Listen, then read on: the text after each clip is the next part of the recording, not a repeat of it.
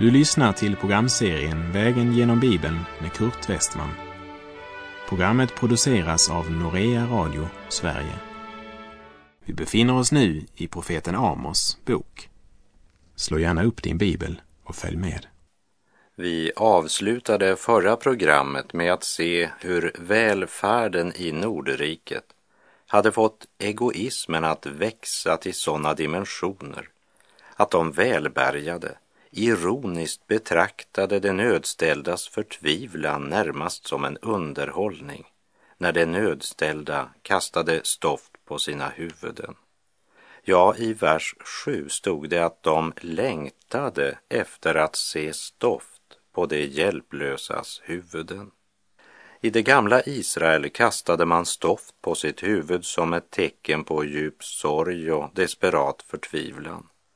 Och de rika, de var så känslolösa att de faktiskt längtade efter att se den nödställdas förtvivlan. Man hade blivit så andligt blinda att samtidigt som man fortsatte sina aktiviteter i templet så präglades sammankomsterna mer av religionsblandning än av gudsfruktan och lydnad. Efterhand blir man så avtrubbad att man ligger vid altarna på mantlar som tagits i pant av nödställda. Nödställda som tvingats ge ifrån sig det sista de ägde. Så möttes man i templet och vid olika altaren i kötsligt glädjerus medan andra låg svältande och frös ute på marken därför att de varit tvungna att lämna ifrån sig manteln som pant. På kläder som tagits i pant sträcker det ut sig vid varje altare. Gud hade givit Israel endast ett altare. Men det folk som glömt Guds bud samtidigt som man i kötslig iver firar gudstjänst, de har många altaren och går från den ena villfarelsen till den andra. Och nu påminner Gud dem om vad han har gjort för dem. Amos kapitel 2, vers 9. Det var jag som förgjorde amoréerna för dem. Ett folk så högrest som sedrar och så väldigt som ekar. Jag förgjorde deras frukt upp till och deras rötter fötter ner till. Lägg märke till det målande språk som denna enkla herde från Tekoas ödemarker använder. Genom Amos så säger Gud om amorerna, högrest som sedrar, väldiga som ekar, men jag förgjorde deras frukt och deras rötter. I Josua 24, vers 8 står det Därefter förde jag er in i amoreernas land, vilka bodde på andra sidan Jordan, och det stred mot er, men jag gav dem i er hand, så att ni intog deras land, och jag förgjorde dem för er. Jag sa tidigare att det inte längre finns några moabiter, och jag skulle vilja fråga när hörde du sist om en amoré? Gud hade gett Abraham ett löfte om att hans efterkommande skulle inta landet. Men Gud sa i Första Mosebok kapitel 15 Först ska dina efterkommande bo som främlingar i ett land som inte är deras. Där ska de bli slavar och man ska förtrycka dem i 400 år och därefter säger Herren om kanan. Och jag läser första Mosebok 15, vers 16. I fjärde släktledet ska de återvända hit, ty ännu har amoreerna inte fyllt sina synders mått. Nu kanske du protesterar och säger, ja men amoreerna hade ju inte Mose lag. De visste ju inte bättre. Paulus kommenterar den saken i Romarbrevet 2, vers 12 till och med 15. Alla som har syndat utan lagen kommer också att bli förtappade utan lagen. och alla som har syndat under lagen kommer att dömas av lagen. Det är inte lagens hörare som blir rättfärdiga inför Gud, utan lagens görare ska förklaras rättfärdiga. Ty när hedningar som saknar lagen av naturen gör vad lagen befaller, då är det sin egen lag, fastän de inte har lagen. Det visar att det som lagen kräver är skrivet i deras hjärtan. Om det vittnar också deras samveten och när de är tillsammans deras tankar som anklagar eller försvarar dem.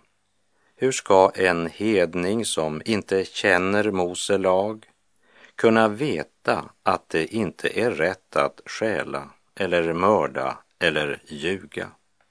Paulus sa att det som lagen kräver är inskrivet i deras hjärtan. Om det vittnar också deras samveten och när de är tillsammans deras tankar som anklagar eller försvarar dem.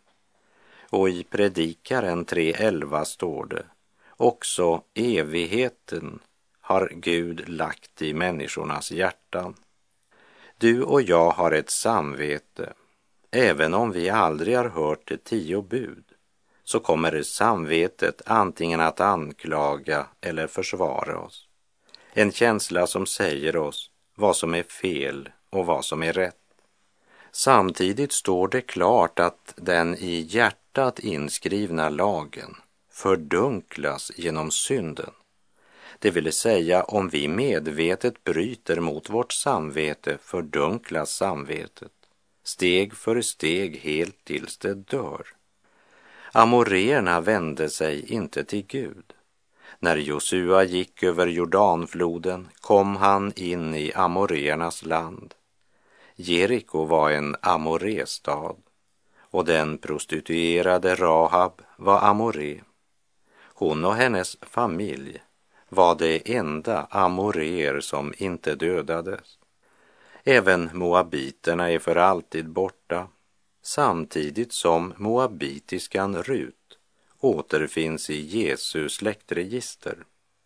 Eljest är både moabiter och amoréer försvunna för länge sedan. Men den prostituerade amoriskan Rahab återfinns i Jesu släktregister. Och nu ropar Herren genom profeten Amos till Israels folk och säger Jag dömde amoreerna för de synder som ni nu begår. Jag gav er min heliga lag, men ni har förkastat den. Först hade ju Amos förkunnat Guds dom över de kringliggande folken för att uppenbara för Israels folk vad som till sist sker med det folk som väljer att tjäna synden och för att de inte skulle inbilla sig att de hade några företräden därför att de hade lagen, gudstjänsten och offerordningarna så fick folket i Israel också höra Guds dom över Juda och Jerusalem. Att man bor i samma stad som Guds tempel betyder inte att vi inte måste stå till svars för våra synder. Faktum är att ju mera man har fått sig anförtrott av Herren, desto större ansvar har man. Och Israel borde minnas allt vad Herren hade gjort för dem. Bland annat hade han förgjort amoréerna för dem, men samma synder som amoreerna begått och för vilka Gud lät dem drivas ut ur sitt land, samma synder begick nu Israel, trots att de hade Mose lag, offerordningarna, gudstjänsten och pakten.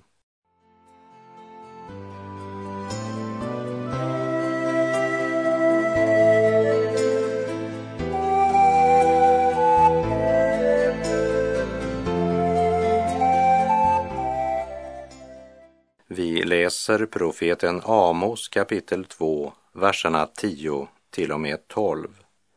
Det var jag som förde er upp från Egyptens land och som ledde er i öknen i 40 år för att ni skulle ta amoreernas land i besittning. Bland era söner väckte jag upp profeter, bland era unga män nasirer. Är det inte så, ni Israels barn, säger Herren? Men ni gav nasirerna vin att dricka och profeterna befallde ni, profetera inte. Med tanke på att Gud utvalde dem, kallade dem att vara hans folk framför andra folk, till att vara ett vittnesbörd för alla människor på jord, så är det tragiskt att läsa om deras utveckling. Det verkade inte som någon av Herrens alla välgärningar gjorde något intryck på dem. Därför påminner Gud nu om deras historia, hur han förde dem upp från Egyptens land. En nasir var en israelit som frivilligt avskilde sig för att leva helt för Herren och tjäna honom. Och det var tre saker som en nasir inte gjorde. För det första, han klipper inte sitt hår dels som ett synligt tecken på nasirlöftet, dels som en vanära han frivilligt påtog sig för Herren. I Första Korinthierbrevet 11.14 säger aposteln Paulus, lär inte själva naturen er att det är en skam för en man att ha långt hår. Och denna vanära pådrog sig nasiren frivilligt. För det andra, för en nasir var det inte tillåtet att dricka vin eller något som producerats av vinrankans frukt. Ja, de fick inte ens äta druvor eller russin. Men Israels folk bjöd nasirerna vin att dricka, uppmuntrade och lockade nasirerna och fick dem på så sätt att bryta sitt nasirlöfte till Herren. För det tredje, en nasir skulle inte heller vidröra någon död eller komma i närheten av en död. Så när någon nära vän eller släkting dog deltog inte nasiren i begravningen. Och allt detta skedde som ett yttre tecken på att Gud kom först i hans liv. Hans liv var frivilligt invigt åt Herren. Dessutom anklagas Israel för att ha sagt till profeterna att de inte skulle profetera. Folket gjorde klart för profeterna att de inte ville höra deras budskap.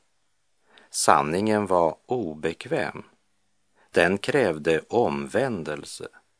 Men istället valde man att tysta profeterna, som om budskapet skulle ha varit deras. Och den som inte tål att höra Guds ords sanningar går som regel till angrepp, först och främst på ordets tjänare, men även på alla andra som vill leva ett gudfruktigt liv.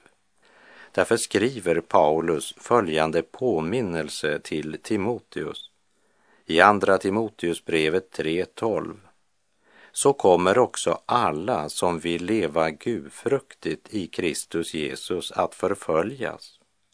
Men onda människor och bedragare ska göra framsteg till det sämre. De bedrar och blir själva bedragna. När alkoholen har blivit rumsren och en del av kulturen så har avfallet redan hunnit långt. Och i sådana tider så har folk inte varken tid eller intresse av att lyssna till Guds ord. Det betyder inte att man inte hör predikan eller talar om tron. Men det blir de liberala pastorerna och prästerna som får komma till tals i tidningar, radio och tv. Vare sig man diskuterar abort, homofili, äktenskapsbrott eller liknande teman så samlar man en massa liberala pastorer eller teologer och frågar Vad tycker du? Frågan är inte Vad säger Guds ord? Och det var samma utveckling som präglade Israel på Amos tid. Men ni gav nasirerna vin att dricka och profeterna befallde ni, profetera inte. Jag läser Amos kapitel 2, vers 13 i Bibel 2000s översättning. Se, jag ska låta marken skaka under er som en fullastad halmkärra skakar. Amos bok handlar djupast sett om att Guds tålamod är slut. Gud har dragit en gräns i sin kärlek och nåd och skall över den gränsen du gå. Du föraktar din Gud, du kränker hans bud, men ska snart inför domaren stå. I Romarbrevet 2, vers 4 och 5 skriver Paulus. Eller föraktar du hans stora godhet, mildhet och tålamod och förstår inte att det är hans godhet som för dig till omvändelse. Genom ditt hårda och obotfärdiga hjärta samlar du på dig vrede till vredens dag, när Guds rättfärdiga dom uppenbaras. Se, jag ska låta marken skaka under er. Det är som om Gud säger, ni har försatt mig i en svår situation. Ni är mitt folk. Jag fördrev amoreerna för er. Men nu begår ni samma synder som de begick och för vilka jag lät dem fördrivas från landet. Ni inbillar er väl inte att jag ska blunda för allt detta bara för att ni är mitt folk? Att jag har utvalt er betyder inte att jag är partisk. Jag har utvalt er för att ni skulle vara ett vittnesbörd för hela världen. Och så är det också i Nya förbundets tid. Därför skriver Paulus i kapitel 2 i sitt första brev till Timoteus att Gud vill att alla människor skall bli frälsta och komma till insikt om sanningen. Synden och avfallet har pågått länge i Israel. Men istället för att Guds tålamod och långmodighet väckte folket till besinning så tolkade de Guds tålamod som att Gud inte såg vad som föregick. De trodde de skulle undslippa domen. Men nu är Guds tålamod slut. Se, jag ska låta marken skaka under er.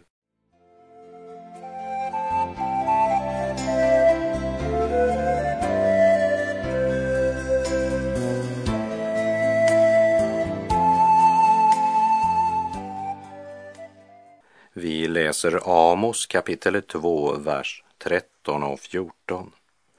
Se, jag ska låta marken skaka under er som en fullastad halmkärra skakar. Då har den snabbe ingenstans att fly. Den starke har ingen nytta av sin kraft. Den tappre kan inte rädda livet.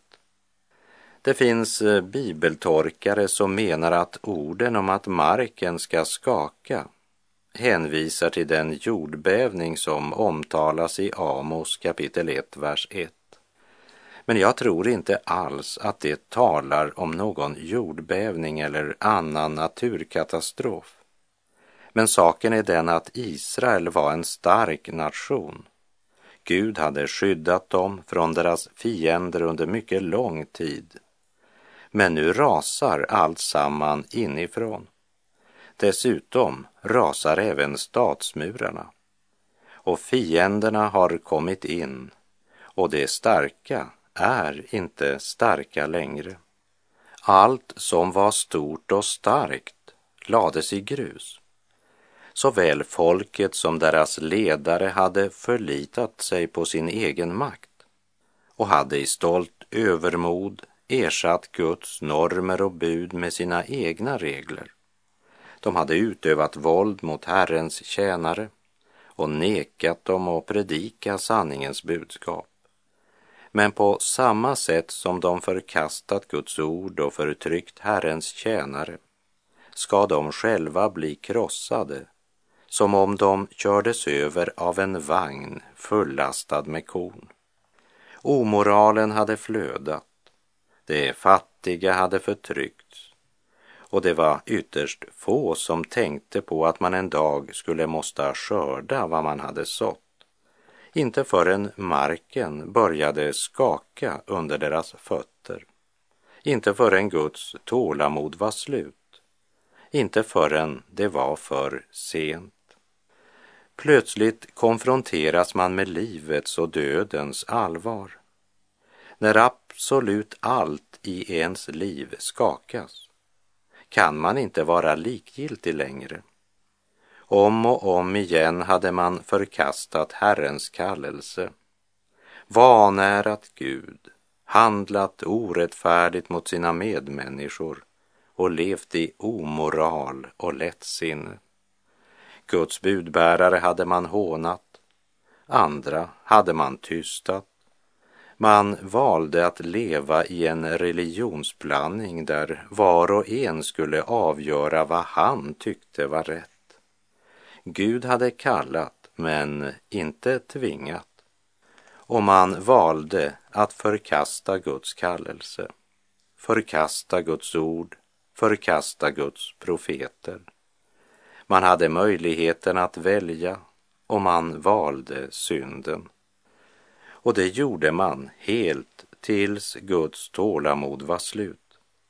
Genom sina hårda och obotfärdiga hjärtan samlade de på sig vrede till vredens dag. När Guds rättfärdiga dom uppenbarades. Och Romarbrevet 2, vers 8 säger att han skall ge vrede åt dem som söker sitt eget och inte lyder sanningen utan orättfärdigheten. Och nu hade stunden kommit då Guds tålamod var slut. Den oundgåeliga skördetiden hade kommit. Hela nationen skakade och även den mest förblindade kunde inte längre förtränga sanningen att uppgörets stund hade kommit. Nu skrattar ingen längre. Nu gäller det för var och en att rädda sitt eget skinn. Den snabbe ser flykt som lösningen. Här går mina tankar till Jesu ord till fariseerna och de skriftlärda när han i Matteus 23, vers 33 säger Ni ormar, ni huggormsyngel, hur ska ni kunna undgå att dömas till Gehenna? Ja, hur ska syndaren som inte vill omvända sig komma undan? Det är många som hoppas på en eller annan utväg. Det ska nog gå mig väl till sist. I det falska hoppet lever många och i det falska hoppet dör många. Och när det är för sent inser man att man inte kommer undan. Då har den snabbe ingenstans att fly. Den starke har ingen nytta av sin kraft. Den tappre kan inte rädda livet. Då kan bågskytten inte hålla stånd, den snabbfotade inte komma undan och ryttaren inte rädda sitt liv. Den modigaste bland hjältarna skall på den dagen fly undan naken, säger Herren. Sanningens ögonblick har kommit då människan så att säga står vid växlingskontoret på evighetens gränsstation för att få besked om vad hennes valuta är värt i det här landet. Du står vid verklighetens port där det sker en total omvärdering av absolut allt. Mer än en ska överraskas av att döden inte var det sista utan bara en inkörsport till evigheten. Andra hade en dimmig tanke om en eller annan god tillvaro. Men man ville inte tro Guds ord, ville inte tro Herrens vittnesbörd, ville inte omvända sig från sina synder. Gränsstationen döden är en fruktansvärd station för den själ som älskade mörkret och inte ljuset. I Johannes 3, vers 19 och 20 säger Jesus och detta är domen. Ljuset kom till världen och människorna älskade mörkret och inte ljuset eftersom deras gärningar var onda. Ty var och en som gör det onda hatar ljuset och kommer inte till ljuset för att hans gärningar inte ska avslöjas. Men nu har avslöjandets ögonblick ändå kommit och den snabbfotade kan inte komma undan. Den modigaste bland hjältarna ska på den dagen fly undan naken, säger Herren. Kära själ som lyssnar, hör Herrens ord. Låt försona dig med Gud. Sök Herren medan han låter sig finnas. Åkalla honom medan han är nära. Du vet inte när det ögonblicket kommer i ditt liv då det är för sent för dig. Idag är frälsningens dag. Om vi bekänner våra synder är han trofast och rättfärdig så att han förlåter oss våra synder och renar oss från all orättfärdighet. Herren vare med dig. Må hans välsignelse vila över dig. Gud är god. Och syndervor